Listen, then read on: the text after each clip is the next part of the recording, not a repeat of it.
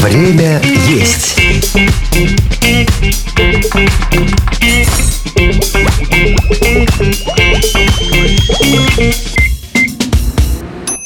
Всем любителям поесть большой привет! Вы слушаете подкаст «Время есть» и мы вернулись с новым сезоном. Теперь в каждом выпуске мы разбираем отдельное блюдо вместе с приглашенными экспертами. Это по традиции мастера своего дела, шефы лучших ресторанов, кулинарные блогеры, которые знают о еде все на свете. Да и просто люди неравнодушные к тому, что они едят. Начать новый сезон мы решили с сэндвичей. Самое простое на первый взгляд блюдо, но с массой разновидностей. От обычных бутербродов до громадных сэндвичей суб Субмарин. А беседовать с нами будет сегодня Станислав Банар, фудблогер, повар, автор телеграм-канала Street Food Lovers и фестиваля Sandwich Lovers Fest. Привет, Стас. Привет, рад быть здесь. А я напомню, что этот подкаст Лайфхакер делает вместе с кулинарным проектом «Время есть». Это специальный раздел на нашем сайте, там вы найдете рецепты на любой вкус. Как обычно, один из этих рецептов прозвучит в конце выпуска, так что слушайте до конца, чтобы не пропустить заветный рецепт.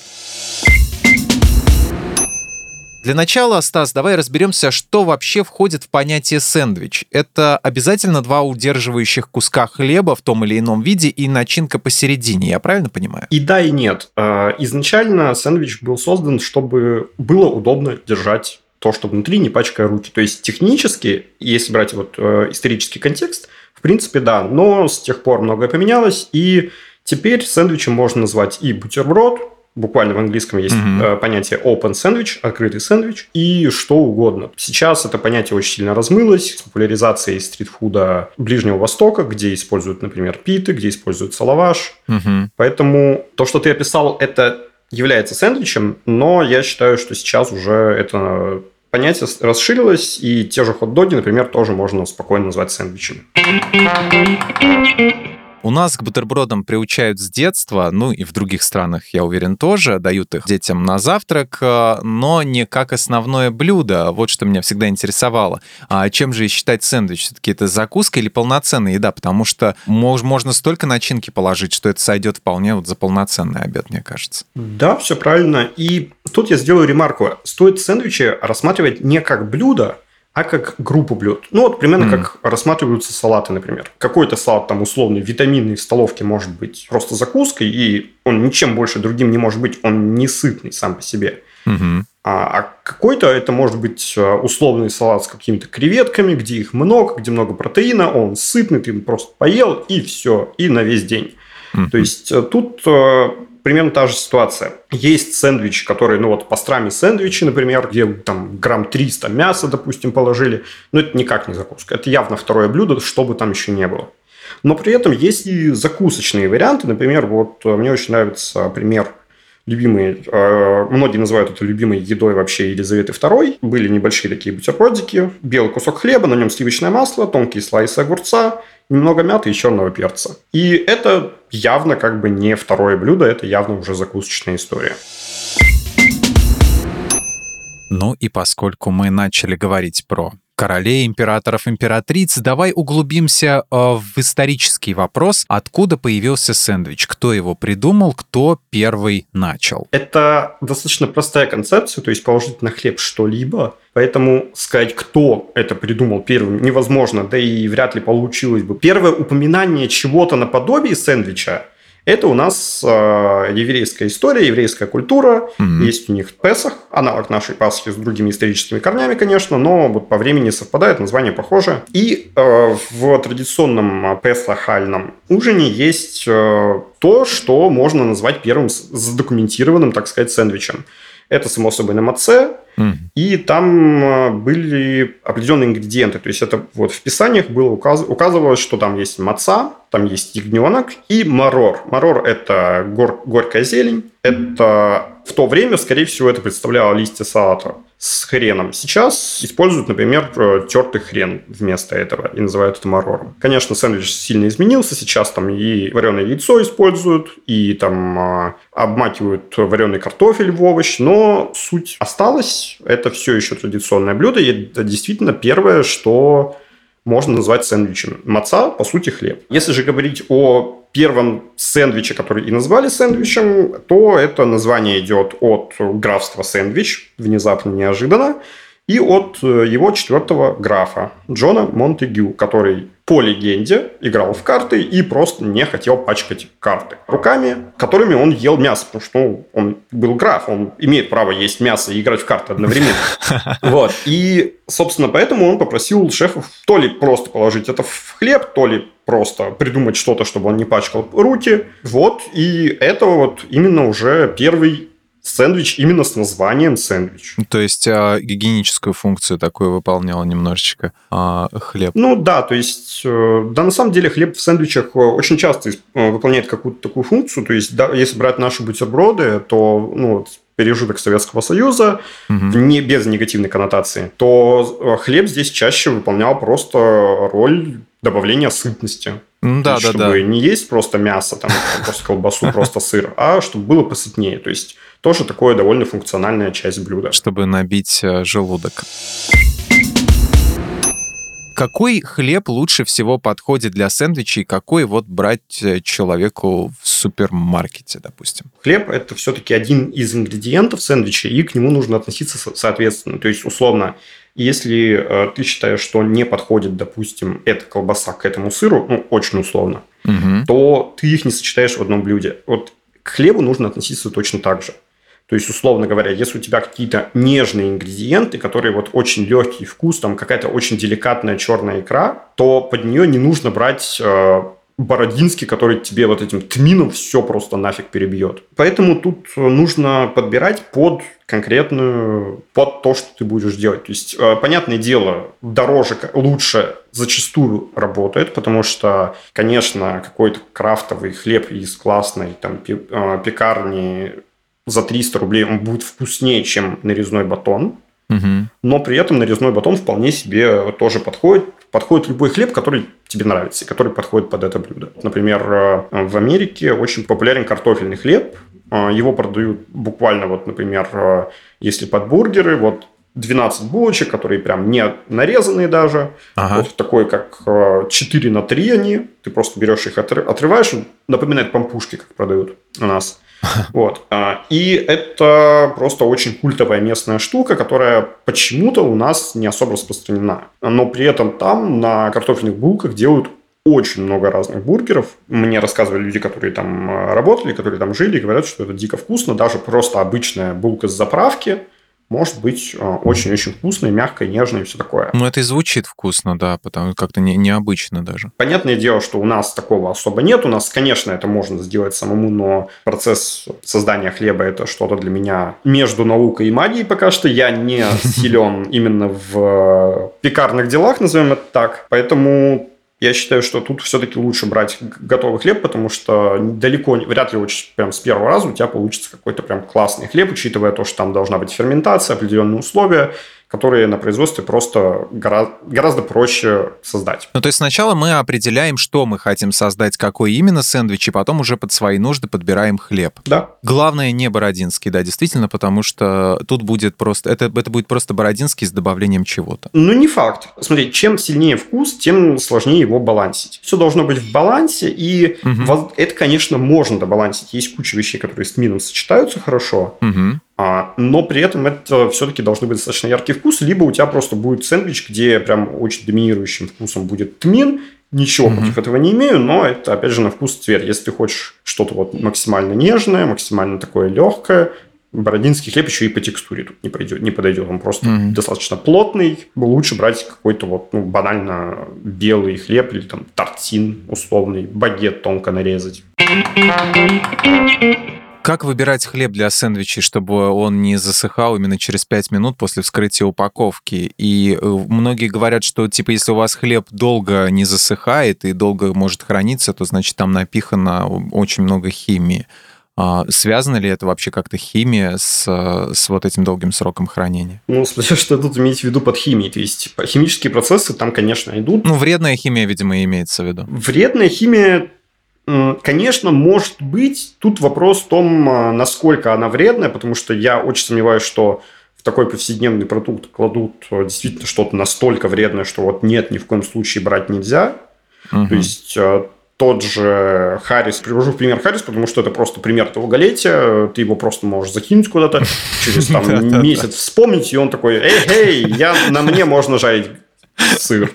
Знакомая ситуация. Да, вот. И то есть э, вряд ли там что-то прям вредное, я не настолько прям разбираюсь в составах, э, но при этом делать хлеб более долговечным можно вполне себе без э, каких-то вредной химии, там очень много моментов, то есть это все уже на, на этапах э, ферментации. В общем, долговечность хлеба зависит от того, как его производят, но чего-то кардинально вредного в долго хранящемся хлебе я сомневаюсь, что есть. Ну, иначе бы его не продавали, иначе бы его не покупали, и те же люди не приходили бы потом в магазин живые и здоровые, грубо говоря. Да, да.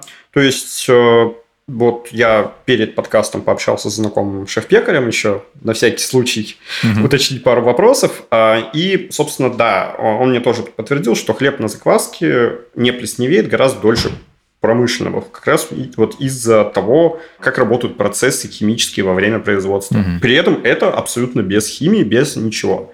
Как, чтобы он не засыхал? Да просто хранить его в контейнере, где ми- минимум доступ к воздуху будет. То есть э, я дома, бывает, храню просто в пленке в пищевой. Чем меньше воздуха, соприкосновения с воздухом, тем меньше он будет засыхать.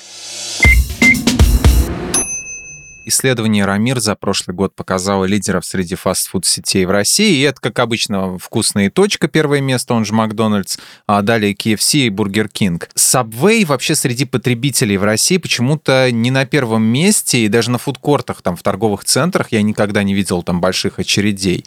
А с чем ты думаешь вообще это связано? Почему вот не прижилась культура этих замечательных сэндвичей, которые можно собирать самому? Это же очень удобно. Ты говоришь, что тебе положить, а люди почему-то не берут. Я считаю, что тут несколько факторов. И первый и главный, как, как по мне, это культурный фактор. То есть бургеры угу. а, вот в 90-е, вот когда это все формировалось, как, а, еще до вот этой очереди а, в Макдональдс легендарной, угу, угу. люди видели в кино бургеры от Макдональдс. Люди видели в кино, там, я не знаю, хрустящую курочку в зарубежных фильмах. А, об этом рассказывали. Это было уже в сознании людей, и потом, когда появился в Макдональдс, потом, когда появился Ростикс, это только укрепилось. А такого вот культурного драйвера у сэндвичей, как по мне, просто не было. Да и Subway, откровенно говоря, это не лучшее, что не лучший сэндвич. Это достаточно вкусно. Я сам периодически захожу. Сейчас гораздо реже, потому что у них за последние годы количество локаций просто дико уменьшилось. Угу. Но при этом вот в культурном коде этого у нас просто нет.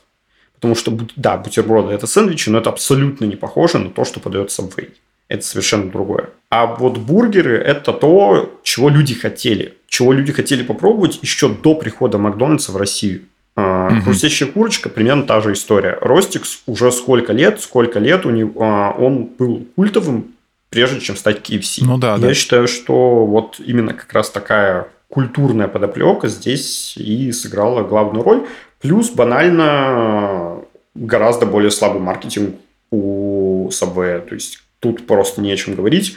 Если Burger King делает какую-то хулиганские истории какие-то, если KFC там а, тоже периодически там что-то прикольное делает, про то, что реклама «Вкусная точка» до этого Макдональдса а, была на каждом шагу, это тоже и было. У Subway просто такого нет они меньше вкладываются в маркетинг, э, из-за чего у них хуже продажи. Тут это тоже одна из причин. Угу, ну, то есть какие-то внешние а, до, до еще появления всего этого сыграли какие-то факторы. То есть то, что люди видели в кино, то, что люди слышали где-то в рекламе, вот это сыграло роль. Да, а потом просто Subway не смог э, представить реальным, э, представить реальным конкурентом, потому что не так сильно работали с аудиторией, как другие вот сети.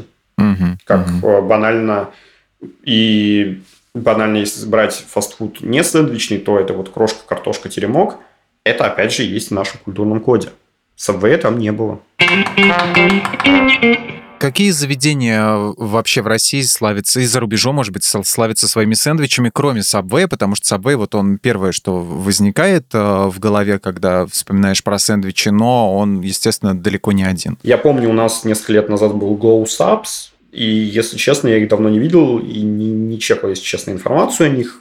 Если они и остались, то в очень небольшом количестве. Если говорить о зарубеже, где именно заведения, которые фокусируются на сэндвичах, то стоит отметить тоже KFC, потому что ну, это сэндвичи. Это не бургеры, потому что там нет котлет. То есть э, и если я правильно помню, в KFC их и называют сэндвичами. Ага. Другой вопрос, что воспринимаются это скорее как в сторону бургеров, то есть люди это не воспринимают как сэндвичи, но технически их корректнее называть именно сэндвичами.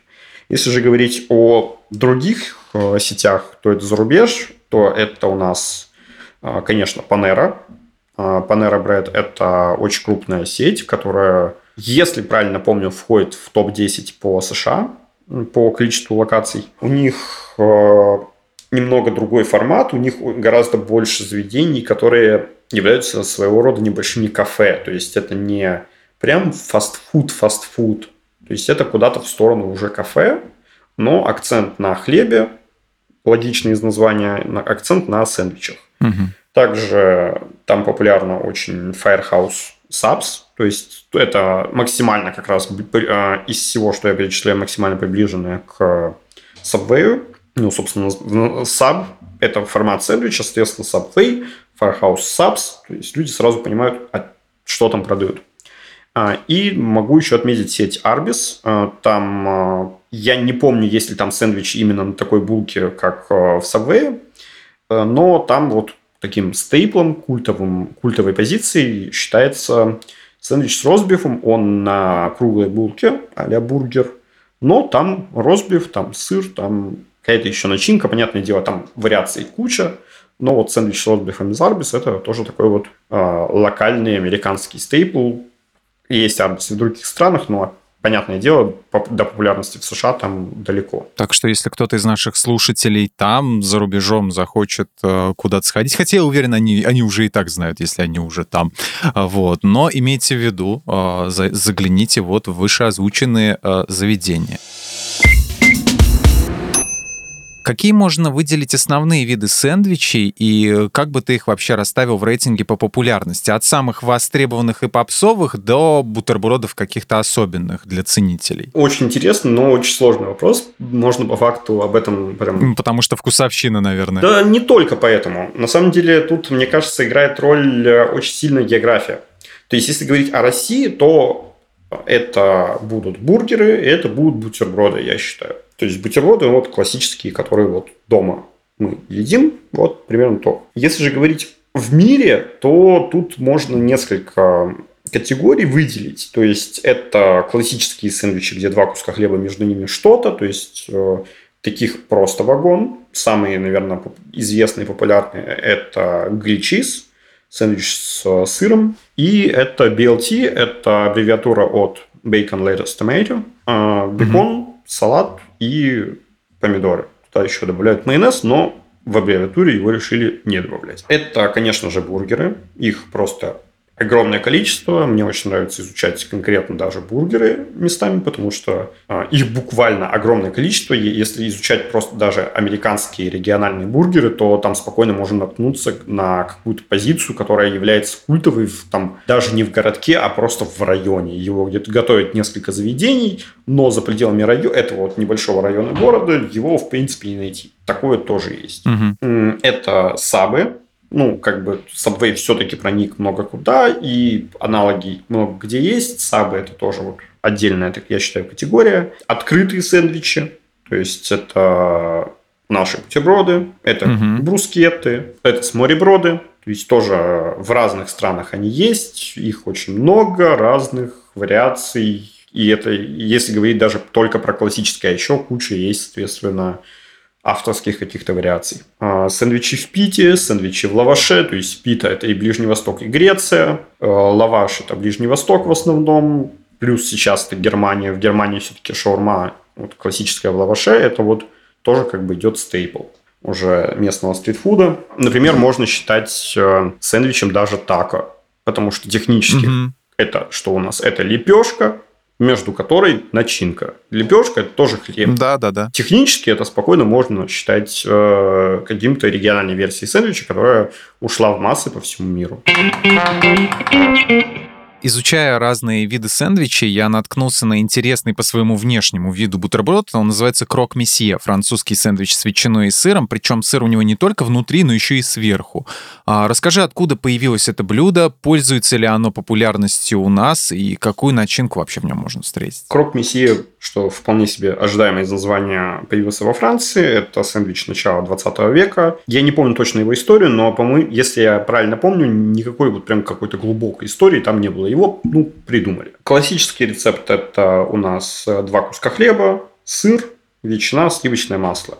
А в какой-то момент туда же добавился соус марне, то есть это по факту бешамель и сыр. То есть вот как раз еще сыр. Его много вариаций есть, да, и мне кажется, что как раз у нас он стал популярен, потому что это просто понятно, но при этом это чуть более изысканно, чем просто домашний вот бутерброд с ветчиной и сыром. Мне кажется, у нас, да, он достаточно популярен, его много где можно встретить. А, лично вот мне, например, нравится добавлять розовый перец. Ну, мне много куда нравится добавлять розовый перец, поэтому на любителя. Личное предпочтение. Да.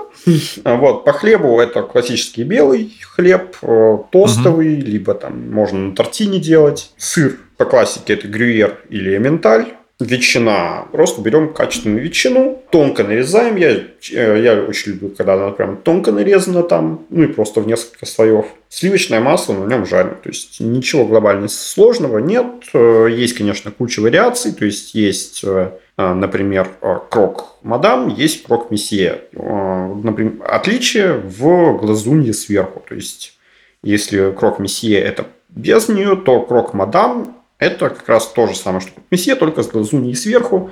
Она символизирует женскую а, шляпку французскую. Собственно, она напоминает ее по форме, и поэтому мадам, угу. а не месье. То есть есть куча вариантов этого сэндвича. Например, есть э, латиноамериканский крок сеньора. О. То есть ну, там э, ветчина заменяется на э, мясо, как для кубинского сэндвича, кубанос. То есть его маринуют долго, коптят, там и получается вот такая вот региональная версия. Кардинального какого-то прям глобального отличия нет, все равно это мясо, сыр, ну и, возможно, яйцо поговорим а, про американский клаб-сэндвич. А, чем он отличается от остальных видов сэндвичей? Вот только своей треугольной формой миниатюрной, потому что он, вроде они какие-то такие небольшие. Или все-таки есть какие-то, кроме внешнего вида, отличия в начинке, приготовлении или, может быть, даже подаче? Клаб-сэндвич – это, да, это культовое блюдо. Оно пошло из Нью-Йорка. Оно изначально по самой популярной теории подавалось в Union Club нью-йоркском. Соответственно, изначально его знали как Union Club сэндвичи, и потом он уже распространился по а, Нью-Йорку, потом по миру. Это все началось в конце, прямо в самые последние годы 19 века. В классической версии была, было мясо птицы, а, в тот момент это была курица, была ветчина, был бекон, также, возможно, немного овощей, майонез, а, то есть все довольно стандартно. Позже уже сэндвич начал видоизменяться, то есть вот этот третий кусок хлеба, который в середине, как а-ля Биг Мак, он появился уже позже, но сейчас это уже тоже довольно важная часть клаб-сэндвича, без которой многие просто не представляют клаб-сэндвич. Другими же важными частями это вот как раз э, стали три вида мяса, то есть это курица, которую позже начали заменять на индейку, потому что в первой половине 20 века в США больше было индейки, то есть это была индейка, это была ветчина, бекон, то есть э, туда бывает часто сыр, например, майонез, овощи, там, томаты и э, листья салата. То есть довольно на самом деле базовая история, где просто много мяса, это все сытное. В какой-то момент вот появился третий кусок хлеба. Разрезают его, да, на треугольнике очень часто, но далеко не всегда. И я считаю, что это просто функциональное решение, потому что такой сэндвич просто зачастую не очень удобно есть, потому что он довольно большой, и разрез на треугольнике упрощает людям а, процесс потребления блюда. Про донор-кебаб и различные э, шавармы хотелось бы поговорить. Э, их тоже можно отнести к сэндвичам или это уж совсем другой зверь? Можно ли отнести к сэндвичам? Я считаю, да, кто-то скажет нет. То есть тут четкого определения нет. Опять же, вспоминаем о том, что у сэндвича нет вот прям четкого определения. То есть это группа... Что такое а, сэндвич? Угу. Да, это группа блюд. Кто-то считает что-то сэндвичем, кто-то считает что-то не сэндвичем, поэтому тут э, реально зависит уже от человека, которого вы спрашиваете. Мое мнение, да, это сэндвич но не все с ним согласятся. Какие вообще разновидности этих блюд бывают? Какие самые вкусные, и ты всем рекомендовал бы попробовать? Разновидностей вагон. В каждой стране Ближнего Востока есть какие-то свои вариации.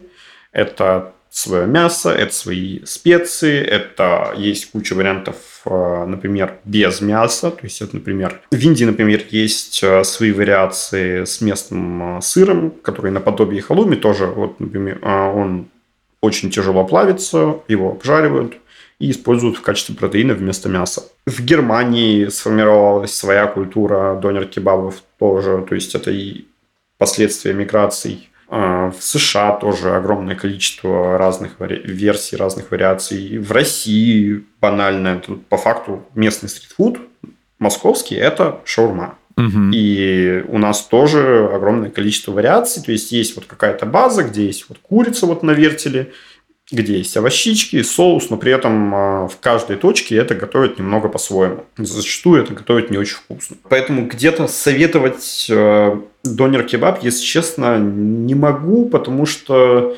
мне нет какого-то вот такого места, где прям я такой попробовал и прям вау. Гриль-сэндвич с сыром. Вот он выглядит на картинках как что-то запредельно вкусное. Можно это приготовить в домашних условиях или лучше не надо, потому что есть шанс все запороть? Ну, шанс запороть есть всегда. Даже на профессиональной кухне это не значит, что не надо пытаться сделать качественно, не запороть. Его сделать на самом деле несложно. То есть э, просто можно взять два куска хлеба, обычного квадратного, толстого, между ними даже вот взять обычный пластиковый ну, я это называю пластиковый сыр, понятное дело, что он делается с нормального сыра обычно, вот квадратный вот, квадраты сыра, положить между двумя кусками хлеба, обжарить на сливочном масле и готово. То есть это уже будет гречиз. Но если делать что-то поинтереснее, то что я могу посоветовать, это брать либо прям хороший тостовый, либо тортин. Они просто идеально подходят для гречиза. Взять можно несколько сыров, а не один. Мое любимое сочетание, это вот максимально просто, это моцарелла, это чеддер и это пармезан. Моцарелла, а, они все, все эти три сыра дают свои какие-то вот вкусовые оттенки, и моцарелла и чеддер, они еще и дают вот эту вот тянущуюся текстуру. Mm-hmm. То есть, если вы хотите, чтобы был жидкий прям центр, а, как на некоторых фото, лучше брать вот processed cheese на английском называется, у нас вот квадрат, квадратики сыра которые делают Хокланд, которые делает кто только не делает. Если же вы хотите, чтобы сыр тянулся, я лично люблю вот такое, потому что если сыр течет, то он просто, скорее всего, раскален настолько, что его есть практически невозможно. Если же вы хотите, чтобы сыр тянулся, то моцарелла, чеддер – это вот ваши друзья. Используйте сливочное масло, обжаривайте на нем. Можно обжарить даже хлеб внутреннюю сторону, потом наложить уже сыр и закрыть и уже обжарить с двух сторон. Можно доготавливать его в духовке. Главное тут э, не спешить, потому что если вы поставите слишком высокую температуру, то у вас получится пережаренный хлеб или недоплавленный сыр. Или и то, и другое. А, поэтому тут ключевой момент, чтобы это занимало столько времени, сколько нужно. То есть не выставлять слишком высокую температуру и на довольно низкой, долго, ну там это в пределах 10 минут, не, не дико долго, но может быть для кого-то. А, обжаривать, чтобы внутри сыр расплавился, а снаружи появилась вот эта вот кайфовая корочка на хлебе. Я люблю еще добавлять всякое ключиз, то есть, э, да, то, что это сэндвич с сыром, не, не мешает вам добавить туда еще что-то. То есть, э, По вкусу. Да, то есть банально можно взять за референс французский луковый суп, сделать много карамелизованного лука, закинуть туда вот в, э, в сэндвич вместе с сыром, и получится очень вкусное блюдо. Я лично люблю делать еще вот такую штуку травяную. Просто пробиваю в блендере 5 трав сливковым маслом. А, это травы у нас петрушка, кинза, базилик, мята и шалфей. Я пробиваю это все в блендере. Тут надо по вкусу просто. И добавляю к моцарелле и чеддеру. Тоже получается очень вкусно и очень необычно, как минимум из-за того, что шалфей у нас мало кто использует. Какой десертный сэндвич э, самый вкусный, по-твоему? Их не то, чтобы много было в принципе. То есть, да, конечно, сэндвич может быть вкусным, но вот как а, если гличиз, там, BLT, а, это прям культовая история, то вот со сладкими сэндвичами так, такого не то чтобы дико много.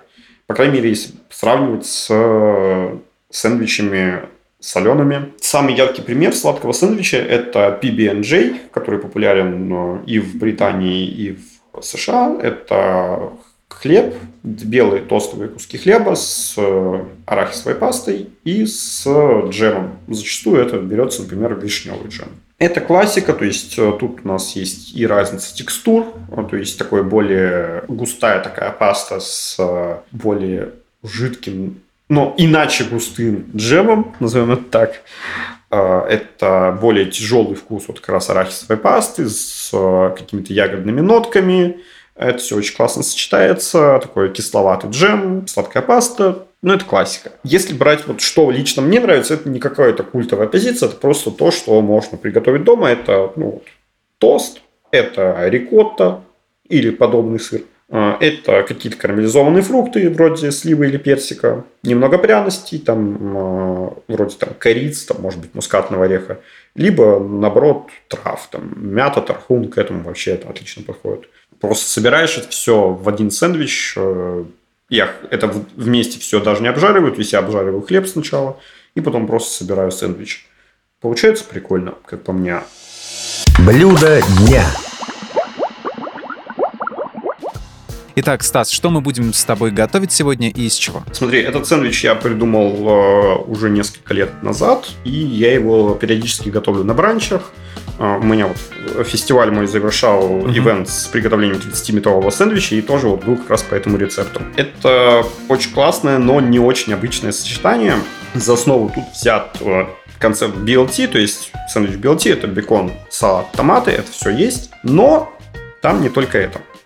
А, готовлю я его чаще всего на чиабате. Мне кажется, это такой идеально подходящий для такого хлеб. Я чиабату обжариваю на сливочном масле или на оливковом а, с внутренней стороны. Соус – это майонез с песто. Песто майо, то есть а, я добавляю песто в майонез и просто смешиваю. Тут максимально все просто. Если нужно готовить самому песто, то, понятно, тут как бы рецептов в интернете тоже. Вагон, базилик, главное, качественный, сыр пармезан качественный, орехи, вкусное оливковое масло.